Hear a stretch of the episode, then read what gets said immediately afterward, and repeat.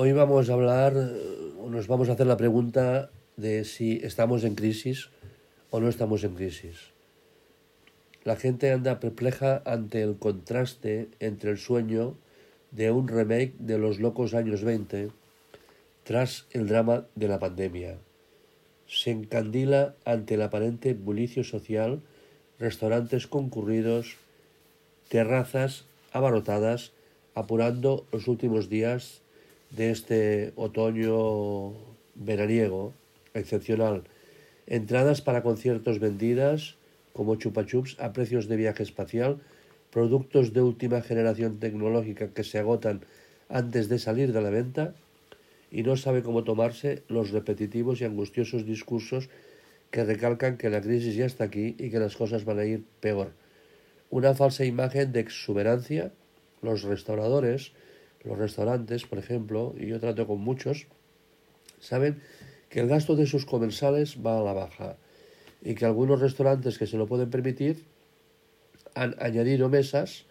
para poder facturar lo mismo porque la facturación ha bajado en picado.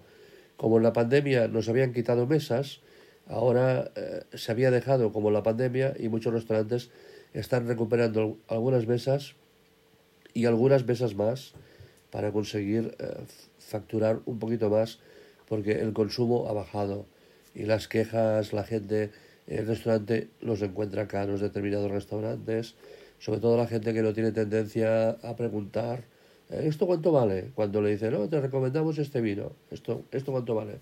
Pues eh, el consumo se está reduciendo, la gente pedía una botella de vino y ahora pide una copa.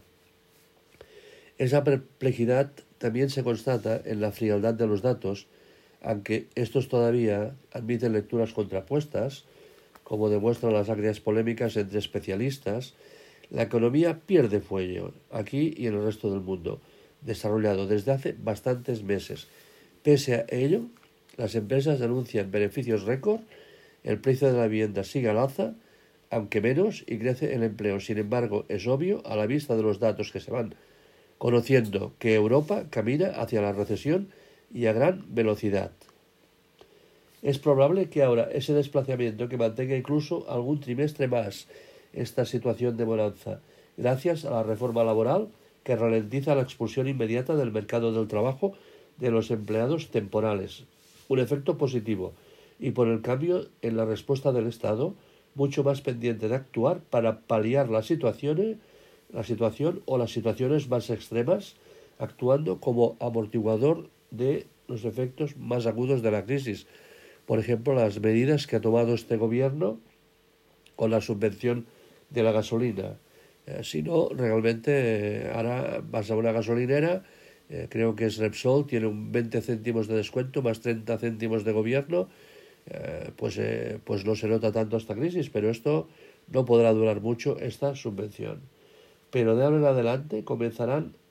a ganar protagonismo los datos más negativos, es decir, los que indican que las cosas ya van hacia abajo, a diferencia de hasta ahora, cuando, aunque poco, apuntaban hacia arriba. El aumento de las cuotas mensuales de, la de las hipotecas, consecuencias de las subidas del tipo del Banco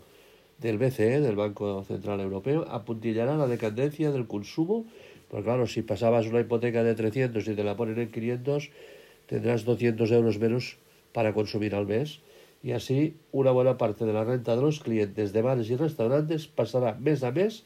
a las cuentas de sus acreedores bancarios. Así que es previsible una, una recesión importante en bares, restaurantes y todo el sector eh, de ocio. Y bueno, aunque tal vez sea prematuro decir que la crisis ya ha llegado, lo que sí está claro es que ya está llamando a la puerta.